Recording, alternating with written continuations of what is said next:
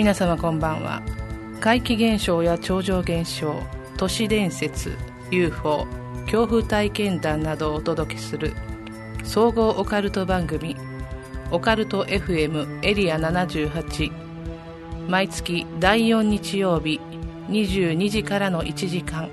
皆様を不思議と恐怖のエリアへとご案内いたします。今宵耳にするお話が真実なのかはたまた空想の産物なのか決めるのはあなたです。この番組は手堀島通りの M カフェ33イベント企画運営のスタジオ R の提供でお送りします。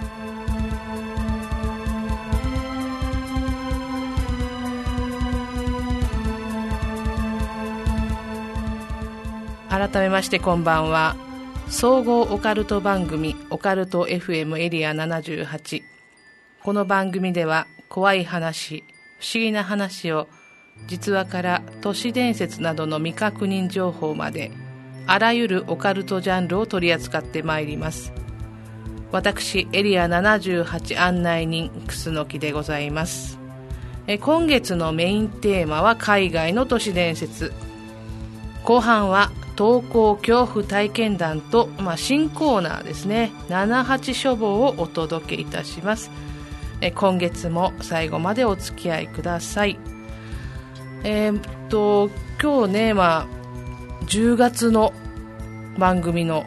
収録に FM 那覇に来たわけですけれども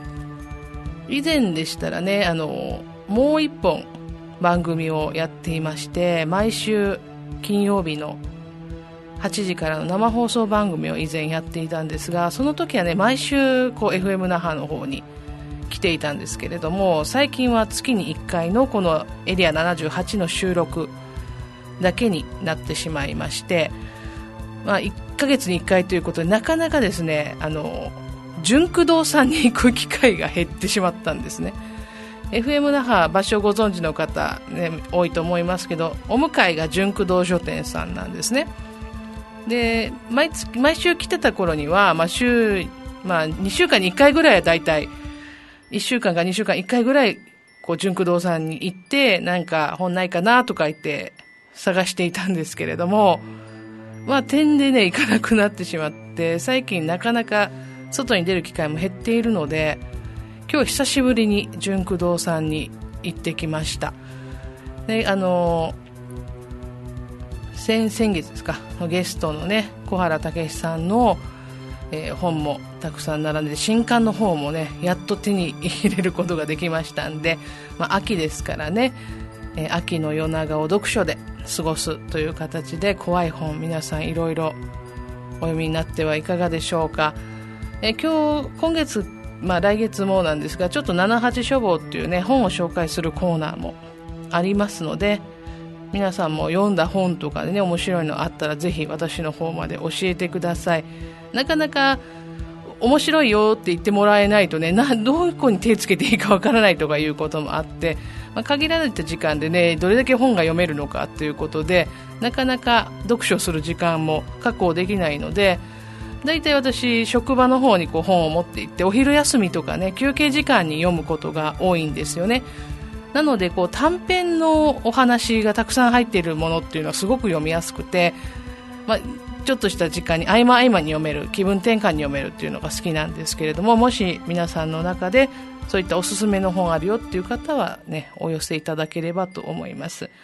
はいもう季節もだいぶ変わりまして私もちょっとね体調が 優れないのですが皆さんもこの時期気圧の関係もあってね体調を悪くする人が多くなってますので、まあ、オカルト FM を聞きながら、まあ、ゆっくりと温かい、ね、ものでも飲みながら今月もゆっくりと聞いていただければなと思います。よろしくお願いいたします。オカルト FM エリア78この番組は 78.0MHz FM 那覇での放送のほかリアルタイムではリスラジアプリを使ってスマートフォンでもお聞きいただけます。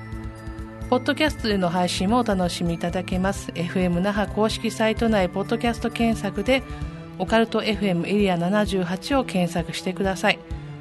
また番組へのメッセージを受け付けております。皆様が体験した怖い話不思議な話や番組へのご意見ご要望などお寄せください。メールアドレスは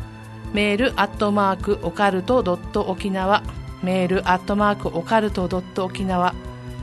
またはオカルト FM エリア78ツイッターアカウントへ DM を送っていただいても結構です。オカルト好きな皆様とゾクゾクするような番組を作っていけたらと思っております。どうぞよろしくお願いいたします。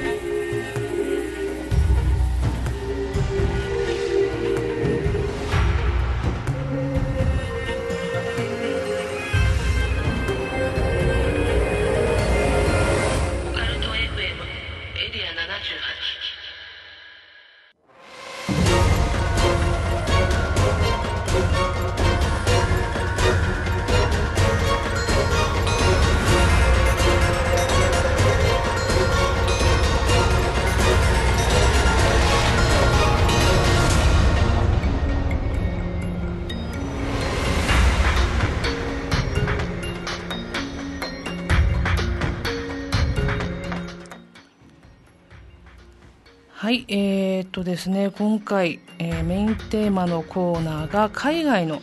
都市伝説ということでね、えー有名なものから地域性のあるものまでいろいろな都市伝説海外にも多くあると思いますけれどもこういった都市伝説をちょっと今回は特集してみようかなと思いまして、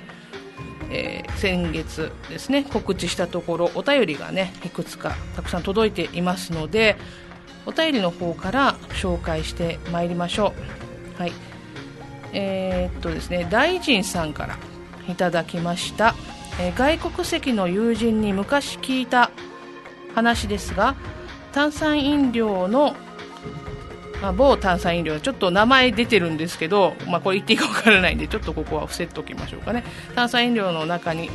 含まれている香料の材料は中絶した胎児の体細胞であると言われており米国ではその香料使用を中止させようという働きようと働きかけているという都市伝説があるそうですというのをいただきました。ありがとうございます。ちょっとねこれゾッとする都市伝説だなと思いまして私これ実は初めて聞いたんですよ。ねあの有名なもう誰もが知ってるですね。炭酸飲料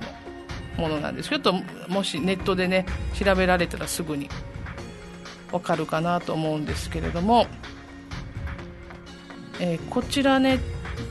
いろいろこうネットを探しても、まあ、本当に正確な情報っていうのは分からなかったんですけれども、まあ、中絶した胎児をですね病気の治療や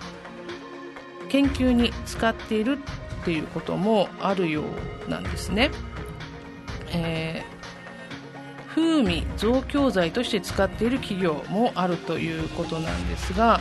えーその企業と提携しているのはこの有名な炭酸飲料の会社なんだそうです。もちろんねあくまでも都市伝説なんですけれど真実はねちょっとわからないんですが、えーっと私もね大臣さんからのお便りを読んでこれを調べ始めたんですけどやっぱりなんかなかなかか外国のことということもあるのか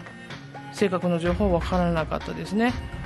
まあ、昔はこういった飲食系の都市伝説多く聞きますがこの別の炭酸飲料の会社ではねこれ、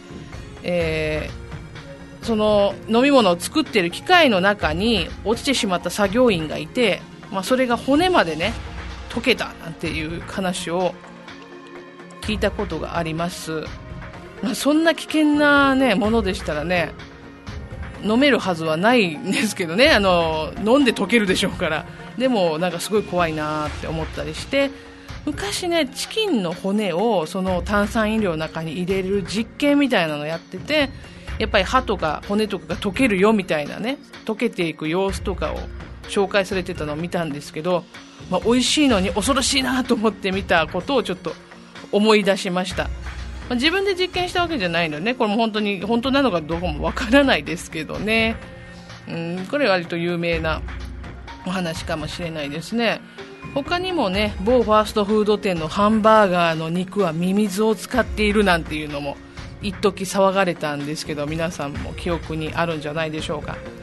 あとはまた別のファーストフード店の、ね、もうチキンの有名なところでは足が3本ある鳥を改良してねそういうのをミュータントを作って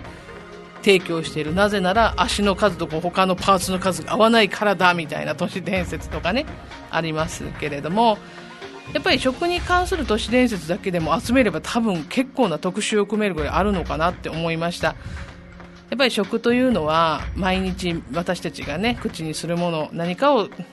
いただいてるわけですからすごく身近なんでもう怖さも倍増するなと思っております。ライジンさんありがとうございました。えーとで次のお便り参りましょうかね。はい、えー、次はですね。あこちらですね。はい。こんにちは。いつも楽しく拝聴しています。ケイと申します。自分が海外の都市伝説で気になったのは消えるヒッチハイカーです。ヒッチハイクをしていた人を乗せて目的地の家に着くといつの間にかヒッチハイカーが忽然と消えていた。不思議に思いその家を訪ねるとさっき乗せてきた人は実は数年前に亡くなったこのこの家の住人だったというものです。これは1930年代からアメリカで語られている都市伝説ということですがこれ日本のタクシー幽霊と酷似していますよね。アメリカではヒッチハイク。日本ではタクシー地域柄が出ていて面白いなと思いました。都市伝説って意外と世界中に似たものが散らばっているものですね。ということでいただきましてありがとうございます。キールヒッチハイカー、うん、これも有名ですよね。そうそうこう日本のタクシー幽霊と本当に酷似をしているという内容ですね、うん。まあ、日本でねこの幽霊話で非常に有名なタクシー幽霊なわけですけれども海外でもメジャーな都市伝説として語られているのはとっても面白いですね、えー、タクシー幽霊といえばね夜中に人気のない道で乗せた女性が、まあ、霊園まで何々霊園まで乗せてくださいって言って着くと姿がなかったりとかあるいは家の前まで行ってお金がないから持ってきますねって待っててくださいって言って入っていったのに一向に出てこないので家に行ってみると今乗せてきたと思った女性はすでに亡くなっていてあまたうちの子帰ってきてしまったんですねってお母さんがねおっしゃるみたいな話とか。あとは、えー、ずぶよくあのずぶ濡れの女性が乗ってくるパターンもありますよねして振り返ると女性はいなくて座席には水たまりだけが残っていたというような、えー、こういったバリエーションいろいろあるのをご存知かと思いますけれどももしかしたら海外のねこの消えるヒッチハイカーっていうお話にもいろんなバージョンがあるのかもしれないですね。え他にもね日本でも有名で海外発祥の都市伝説っていうのを少しお話ししていきますと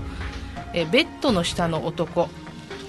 マンションで1人暮らしをしている女性の部屋に友人が遊びに来た。部屋にはベッドが1つしかないので自分はベッドに寝て友人は床に布団を敷いて寝させることにした。夜も更けて寝ようとすると女性に突然友人は外に出ようと誘う。あまりにしつこく誘う、えー、コンビニに行こうと言い出し女性が1人で行けばいいと言ってもどうしても一緒に行きたいと強引に誘うパターンが多いようですね。でしぶしぶ部屋を出ると友人は血相を変えて彼女にベッドの下に包丁を握った男がうずくまっていると言ったというお話です。これねいろんな番組で映像化もされているので有名な都市伝説ですよね。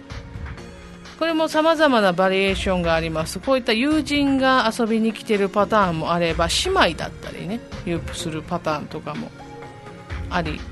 ますがこれも実は海外発祥だったんですね。うん。なんかよく日本の番組とかでも映像化されているから日本の話かななんて思ってたんですけど発祥はアメリカみたいですよ。でねこのお話日本ではもちろん有名なんですけど1998年に雑誌「ダカーポ9月号」にて20歳代の OL から自身の体験談として同様の話が投稿されたということがあるんですって、まあ、もちろんねこの都市伝説の方が先に広まっていたのでこれは実体験ではないんではないかと言われていますけれどももちろんこの都市伝説を知らずにねこの聞いた人とかは、もう怖い怖いって思ってしまいますよね、うん、これはまあ間一髪ね殺されずに助かっている話なんでね。まあ、結果的にはまあね良かったわけですけれども。友人の起点のおかげでね命が助かったパターンですがもう一つ有名なこんなお話皆さんご存知でしょう、えー、ルームメイトの死というものですね。ルームメイトと2人で暮らしている女性がある日帰るのが夜遅くなってしまったため気を使ってルームメイトを起こさないように電気をつけずに真っ暗なまま寝ることにした。朝目覚めるとそこには血まみれになって殺害されたルームメイトの死体と血文字で書かれた「電気をつけなくてよかったな」というメッセージだけが残されていた。これは女性が帰宅する寸前に殺人が行われており殺人犯が部屋の中に隠れていて電気をつけてしまっていたら殺されていたというメッセージであるとこれもかなり有名じゃないでしょうか。はい、これ、バリエーションいろいろ、こちらもバリエーションがいろいろありますよね。友人の家で遊んでいて、まあ、帰る途中に忘れ物があることに気づいて、友人の宅へ戻る。まあ、もう寝ているようで電気消えてるから、もうそっとね、あの忘れ物だけさっと取って帰っちゃう。鍵が開いたものパッと帰っちゃう。そしたら、まあ、壁とかもしくはポストにね、電気をつけなくてよかったなのメッセージがあったというような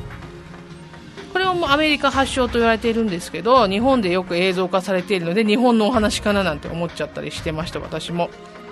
この電気をつけなくてよかったなっていうフレーズの怖さね、えー、先ほどのこのお話では、まあ、友人の起点で命が助かったんです。こちらはもうすでに友人が殺されているパターンのお話なんですがちょっとゾッとしますね。これまあ映像で見るとすごく衝撃的でねこの血文字で電気をつけなくてよかったなみたいに書かれてるのをよく映像で見たりしますけれども。なかなか怖い話ですがこれも海外発祥なんですけれどもまるで日本の都市伝説のように感じてしまうようなあの皆さんにもよくご存知かなと思っています。はいでは次のお便りに参りましょう。えー、楠木さんこんばんは。親愛なる隣人猟犬です。海外の都市伝説。楠木さんは中国ではあの世の警察があるって聞いたことありますか？ボタン道路という階段が昔からありますが実は中国から伝わって日本風に変えたお話です。日本版ではおつゆさんが新三郎をあの世に連れて行って終わりですが中国版ではおつゆさんと新三郎の幽霊を見た人たちが病気になってしまうのであの世の警察が2人を逮捕して手錠をはめてあの世の裁判にかけるというオチになっています。日本ではあの世に警察があるなんて考えないので大変面白いと思います。中国の人たちはあの世に警察や裁判所があると信じているんです。文化の違いが階段を変えたという一例だと思います。ということをいただきましてありがとうございます。私初めて聞きましたこのあの世の警察のこの中国でそういうのがポピュラーな感じっていうのは知らなかったですね。ちょっとなんかねコミカルな感じもしますよね。こう幽霊が手錠をはめられて裁判にかけられるってちょっとなんか絵を想像するとなんかふふってなってしまうような感じもしますけれども幽霊が生きている人間にね、こう害を与えるっていうのは、まあね、取り付くとか、ももちろんですが、病気になるっていうのも嫌ですよね。それをあの世の警察がきっちりと取り締まって逮捕してくれるっていうのが、なかなかね、心強いですよね。もう生きてる人間に迷惑かけるんじゃないよってこう逮捕していくわけですから、あの世警察なかなか頑張ってほしいなと思ったりしましたけれども、うん、すごく面白いお話ですね。ありがとうございます。でもう1通ね良犬さんから頂いています楠木さんこんばんは親愛なる隣人良犬ですこの間友人から聞いた話が興味深かったのでお知らせします友人は台湾の人から聞いたそうなんですが台湾では道端に落ちている赤い封筒は絶対に拾ってはいけないんだそうです。赤い封筒にはお金が入っているそうなんですが普段台湾ではおめでたい時に赤い封筒にお金を入れるのだそうでパッと聞いた限りでは何がいけないのかと思いましたが知人が言うにはもし赤い封筒のお金を拾うと死人と結婚させられてしまうんだそうです。未婚のまま若いうちに亡くなった人の家族や親戚が亡くなった人を不憫に思って赤い封筒にお金を入れ道端に置いておき拾った人は結婚の支度金を受け取ったとみなされて強制的に結婚されせられてしまうんだそうです。これを冥婚といって台湾ではまことしやかに伝えられているそうです。この話ちょっと怖くないですか？ということでいただきましてありがとうございます。これね本当にね怖いなと思いましたね。うんね台湾の、ね、人っていうのは子供の頃からこういった赤い封筒が道端に落ちても絶対拾っちゃいけないよって言われて育っているんだそうですね。でもこの風習もちろん台湾の方は分かっていても日本人とか外国の方ってね分からなくて何かしらって拾っちゃうこともあるじゃないですか。なので風習を知らない外国人男性を狙ってるとかいう話も聞いたりしてゾゾッとしましたこの辺も、うん、本来ご祝儀をやり取りするときに使う赤い封筒ですけど道端に落ちているともう全く違う怖い意味になるんですよね。これほんもうどうしてね冥婚が必要なのかっていうとなんか昔は未婚のまま女性が亡くなると先祖の墓に入れなくてその家に災いを起こす存在となると言われていたんですって。その魂の弔いに生きた男性と結婚させるという風習が広まったっていう説もあるみたいなんですね。怖いですね。未婚のまま女性が亡くなるとなんか妖怪化するみたいな感じがちょっと怖いなって思いましたけど。それでね生きてる男性と結婚させるっていうのもなかなか男性の方としてもねたまったもんじゃないというか結構怖い話なんですが一応私まだ未視聴なんですけどこの赤い封筒の話を題材にした映画っていうのがね「えー、死憶」というのが2015年に日体日本と台湾の合作映画で、えー、作られているんですよね、えー、ジオン・リングのプロデューサーが放つホラードということで。で今度ちょっと視聴してみようかなと思ってます。面白かったらまたオカルト写真のコーナーでもご紹介できたらと思います。こういった都市伝説とかも風習とかをねこう映画化していくっていうのはよくありますけれどもちょっとこのビジュアル見たらすごい怖いなと思ってたんですけどうっかりちょっとね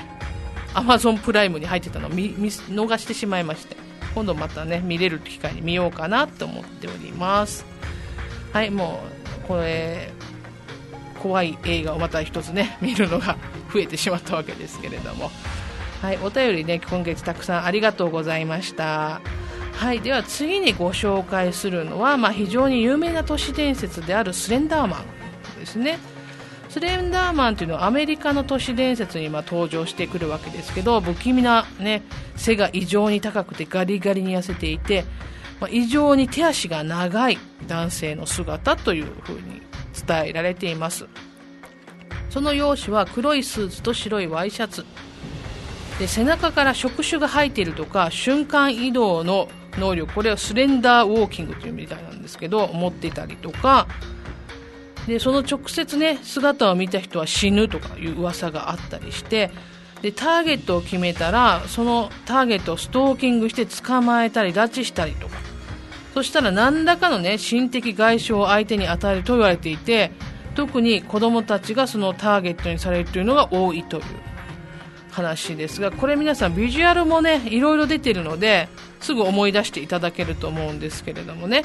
あの有名な写真がありますよね。子供白黒で子供たちが遊んでいる後ろの方に異常に背の高いね2メートル以上あるんじゃないかぐらいの他の周りとの比較でしてなんかすごい手がブラーンって長いようなスレンダーマンの写真じゃないかってよく騒がれている写真、ね、ネットでも一度はご覧になったことあるんじゃないでしょうか。でこの有名な都市伝説スレンダーマンですけどスレンダーマンに関わる実際の事件っていうのも起きているんですよね、えー、こちらがスレンダーマンス、えーえーっとですねスレンダーマンの事件として2014年ですね、え2014年5月31日にアメリカのウィンスコンシン州の方で12歳の少女2人がこの架空のキャラクターというか、まあ、都市伝説であるスレンダーマンから影響を受けて友人を森の中におびき寄せて包丁で19回刺した事件があるんですって。で刺された被害者は助けを求めてね道路まで張っていって救出されて、まあ、い命は、ね、助かったわけですけれども犯人とされている2人の少女は心神喪失ということで責任能力がないとみなされて精神科の病院に長期間入院という判決を下されたという話ですが、まあ、これ都市伝説が引き起こした実際の残酷な事件ですよね。このスレンダーマンのなんでしょうこう手下じゃないけど部下と自分たちで思ってねスレンダーマンのためにこう友人をこう刺すという。12歳の少女がやってるんですからね。すごく怖いですね。スレンダーマン殺傷事件。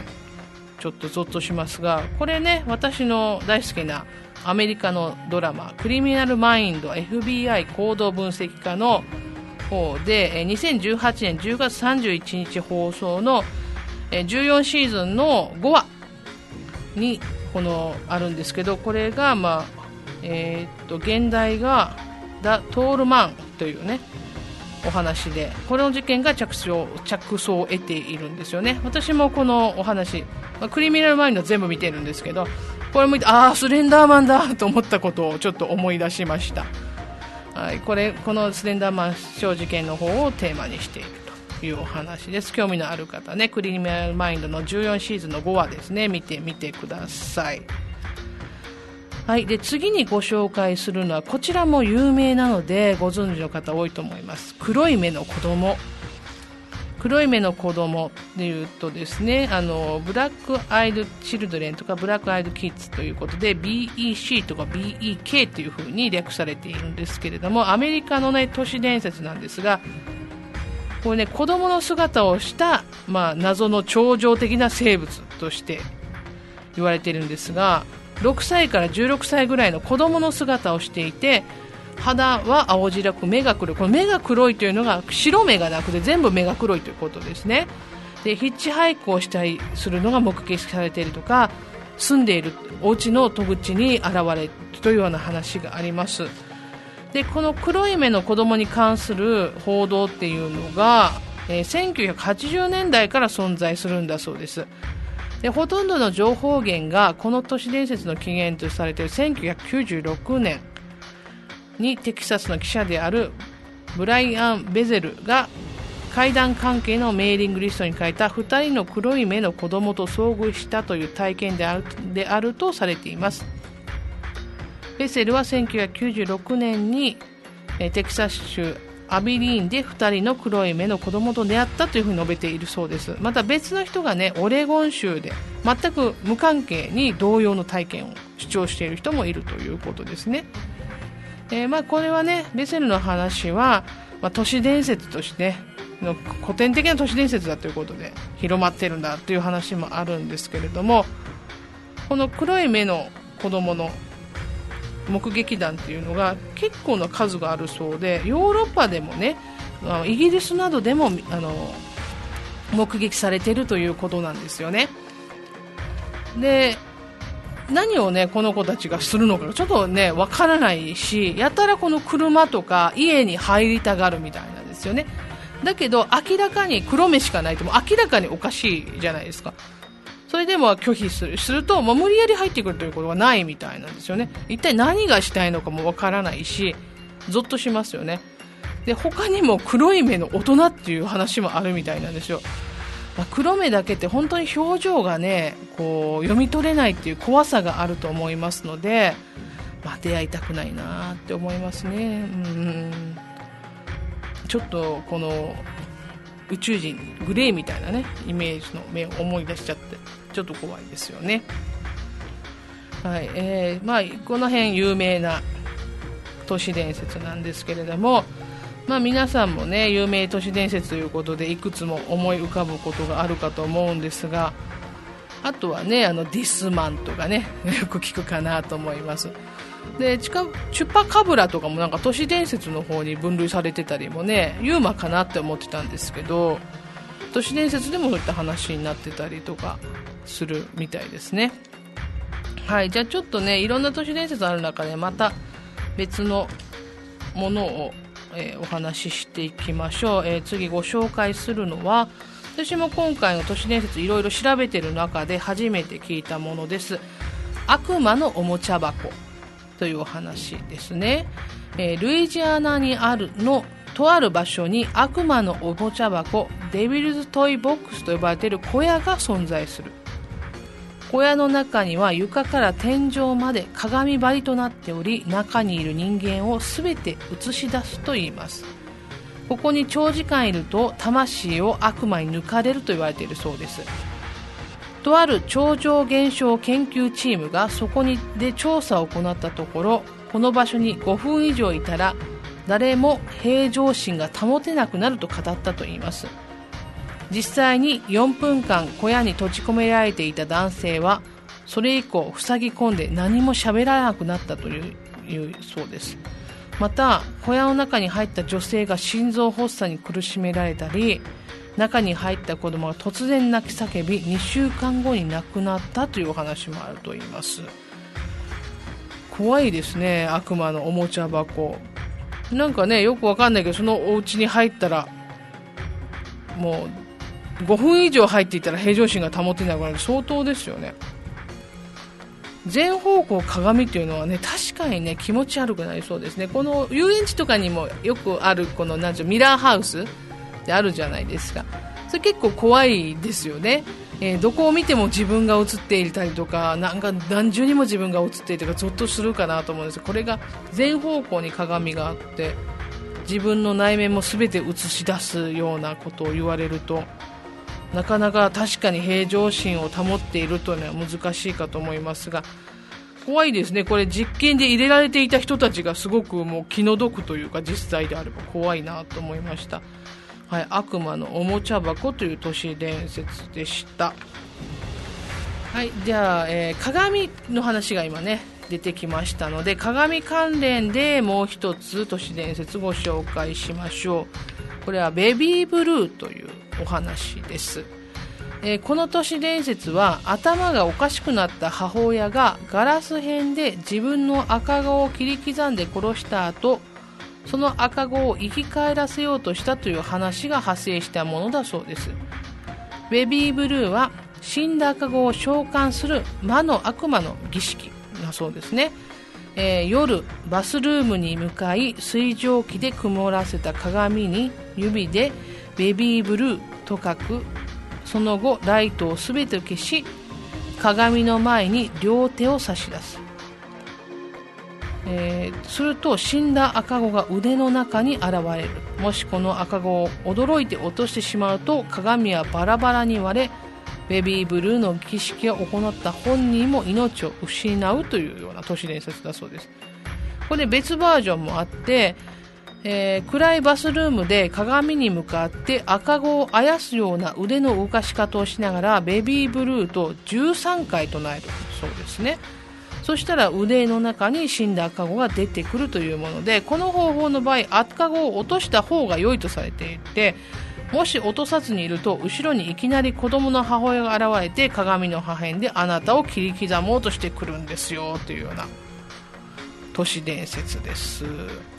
これね先月のテーマの高齢術にも通ずるものがありますよね。鏡に向かって何か唱えると鏡の中この世でないものが現れる系の都市伝説、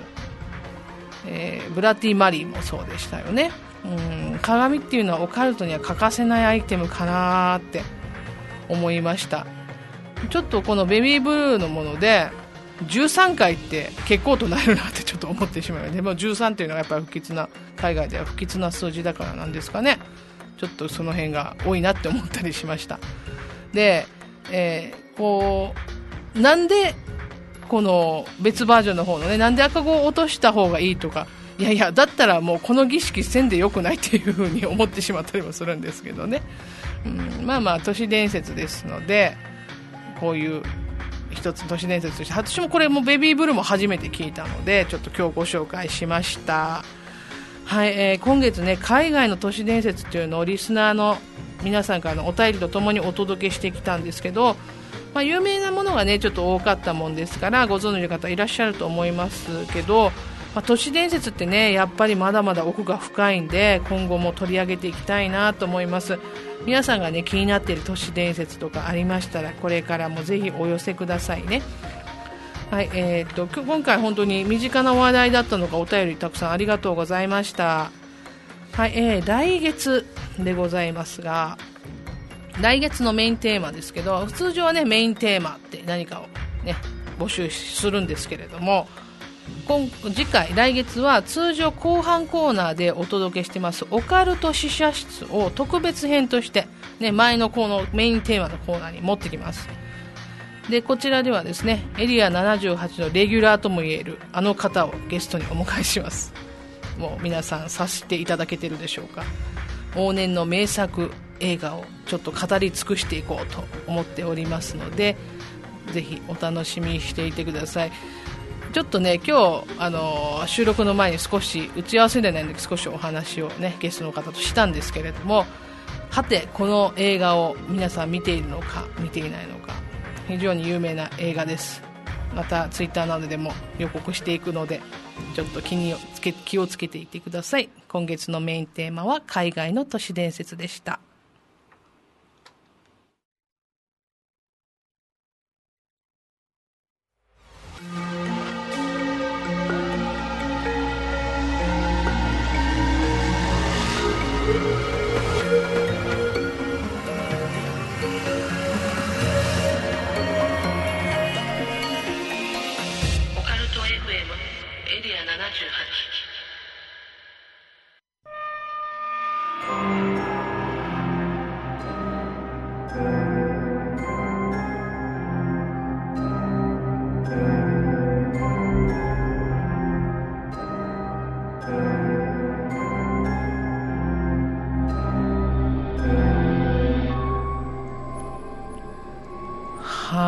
この音楽流れてまいりましたよ。投稿恐怖体験談のコーナーです、ね、曲がね変わってから2回目ですけどやっぱりこの曲いいですね。この階段用の BGM なかなかもう怖い感じが大好きです。はい。えー、このコーナーはリスナーの皆様からいただいた恐怖体験談をご紹介するコーナーです。はい、じゃあ参りましょう。楠木さんこんばんは。はじめまして。リパリスと申します。北海道の中央部に突如として開いたエリア78へと通ずる空間を介して、今までサイレントリスナーであった私の声が届いておりますでしょうかこの空間を介して霊感ゼロの私の人生でたった3回だけ身の上に起こった不思議な出来事についてお話しさせてください。これは3回の不思議な出来事の一番古い記憶。恐怖体験とはちょっと違いますが、私が中学生だった頃のお話です。当時の私は大変寝起きが悪く、朝目を覚ましてから動き出せるようになるまでは30分ほどのぼーっとして過ごす時間を要するほどで夜中に目が覚めるなどということはほとんど皆無という状態でした。ですのでこの晩真夜中に目覚めその瞬間に意識がはっきりとしているなどということは未だかつて経験したことのない自分でも驚きの体験でした。しかし、そんなことを自覚する間もなく、私は驚きのあまり、かっと目を開き、横になったまま目の前のそれを見つめておりました。それとはつまり、私と同じく大きく目を向き、驚愕の表情を浮かべたまま固まっている、何者かわからない得体の知れない人物でした。人物とは言いましたが、ベッドの傍らに見えているそれの上半身の大きさは、せいぜい3歳児程度。非常に小さな人物で暗い色合いのフードのついたマントのような衣服を着用しておりました。しかしながらこの人物のこの表情は寝顔を見ようと覗き込んでいる時に突然相手が目を開けたらこんな表情になるなるだろうか。まさにそんな表情でした。お互い驚きのまま見つめ合うことしばし。おそらくは数秒程度の時間だったのでしょうがその人物はスーッとベッドの脇の壁へ溶けるように消えていったのです。その人物が何者であったかは分かりません。性別も年齢もわからない。フードをかぶった頭にはちょっと平面的な顔だけが覗いておりました。しかしながら不思議と恐怖のようなものは感じませんでした。そして今でもたまに思い出してはまた会えないだろうかなどと思ってしまうのです。はいありがとうございました。リパリスさんからね、北海道からいただきました。もうね、エリア78の不思議空間、北海道にも無事通じているようで、とても嬉しいです。ありがとうございます。ね、不思議な体験ですね。やっぱりなんか宇宙人かななんてちょっと思ったりしてしまったんですけれども、ね、また会えないだろうかってね、思ってらっしゃるということで、また現れてくれるんでしょうか。ね、再会できた時は、またぜひね、私の方にも教えていただければと思います。えー、リパリスさんのね、不思議なお話、実はまだ続くんですよね。あの、3つお話がありますので。で、これ来月以降、またこのコーナーで、また順次ご紹介させていただきます。皆さん、リスナーの皆さんもね、ぜひ楽しみにお待ちください。すごくもう興味深いお話ですよ。はい、ありがとうございます。もうね、あの、北海道から謎の空間エリア78までようこそいらっしゃいました。はい、では、恐怖、投稿恐怖体験談のコーナーでは、リスナーの皆様からの体験談を広く募集しております。ご自身が体験した話だけではなく、ご家族やご友人の体験談でも結構です。怖い体験や不思議な体験がございましたら、ぜひ番組宛にメッセージお願いいたします。メールかオカルト FM エリア78のツイッターアカウントへ DM をお寄せください。採用させていただいた方には番組ステッカーをプレゼントいたします。どうぞよろしくお願いいたします。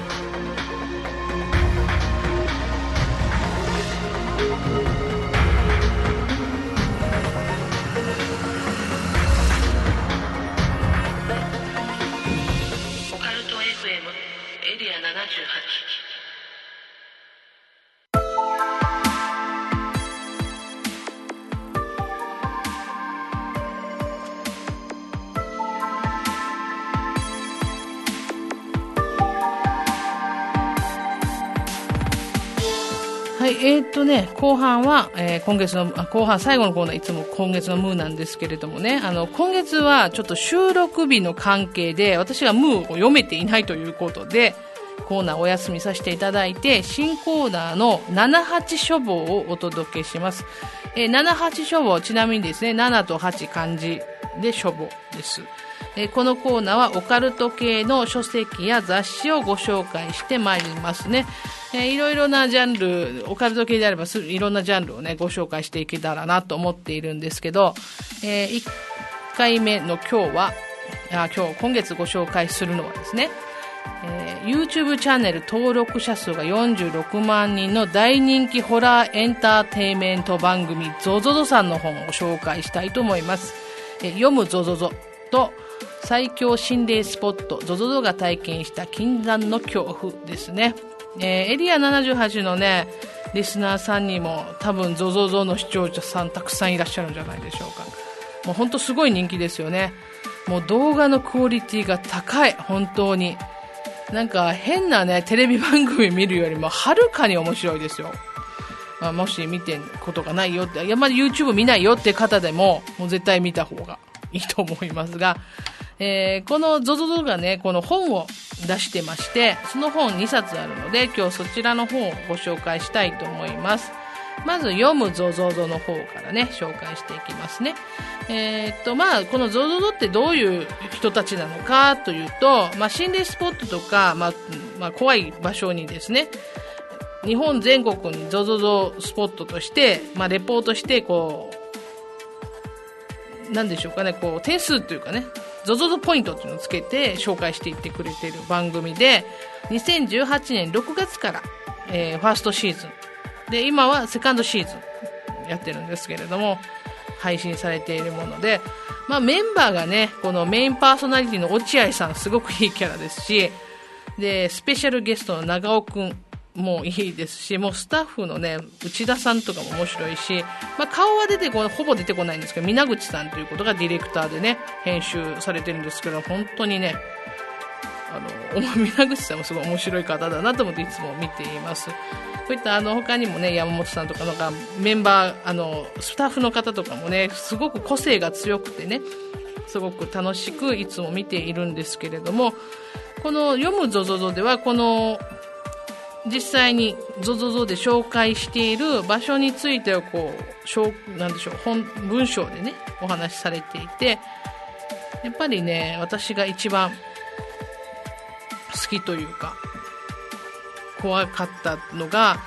竹集落っていうところなんですけど、サイレンというゲームのね、羽生田村のモデルと言われている廃村なんですけれども、これ本当にね、もうなんかやらせとかなのかとかもいろいろ言われてたりするみたいなんですけど、とにかくね、これすごく不思議なことが起こってるんですよ。この時空が歪んでるというか、時間、タイムテーブルがおかしくなっていることが起こっていて、急にね、あの、落合さんが消えちゃうっていうのがあって、で、時間がもうどう考えてもおかしいし、落合さんにお電話してて、一回繋がるんだけど着信がないとかね、そういった本当に不思議なことが起こっているんですね。うん、これやっぱり動画で見ても不思議だったんだけど、こうやって整理してね、文章で読むと、やっぱ不思議だなと思っています。で、もう一つ私が好きなのが、明けの劇場っていうやつで、明けの劇場ね、すごく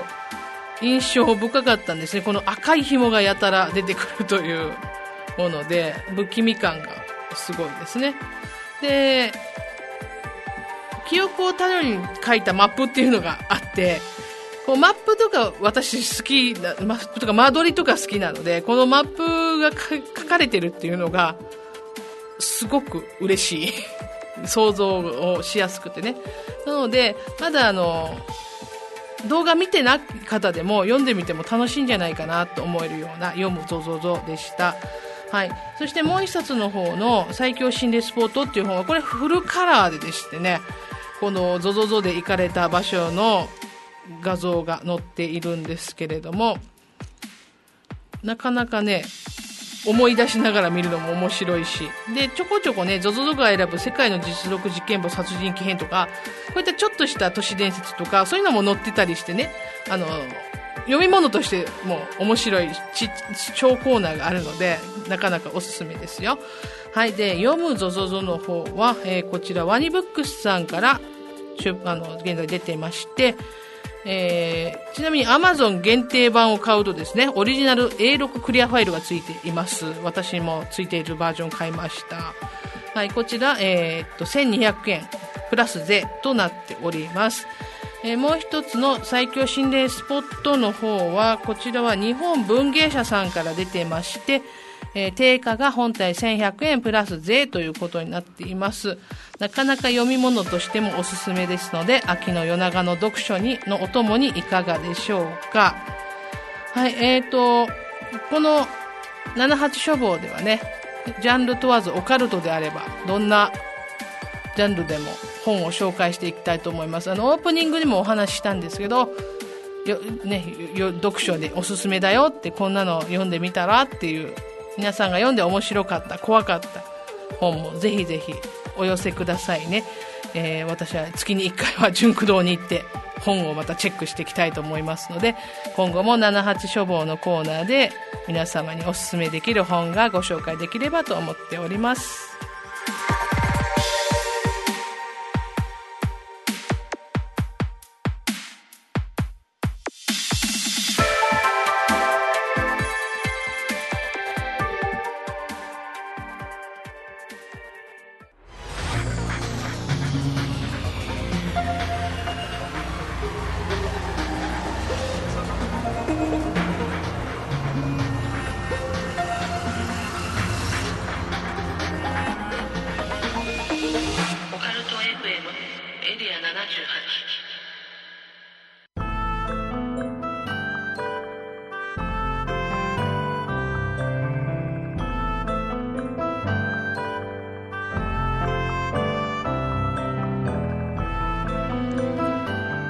エンディングのお時間です。あっという間です。毎月ね、あっという間ですね。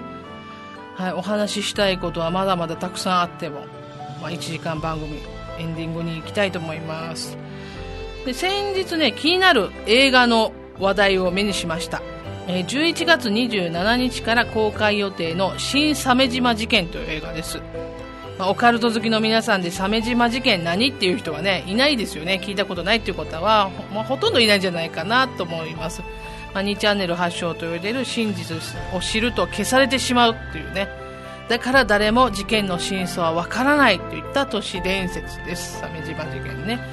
で映画のあらすじちょっと見ると主人公の高校時代の同級生が無残の死を遂げたと。その後彼女がかつてネット上を騒がせていた都市伝説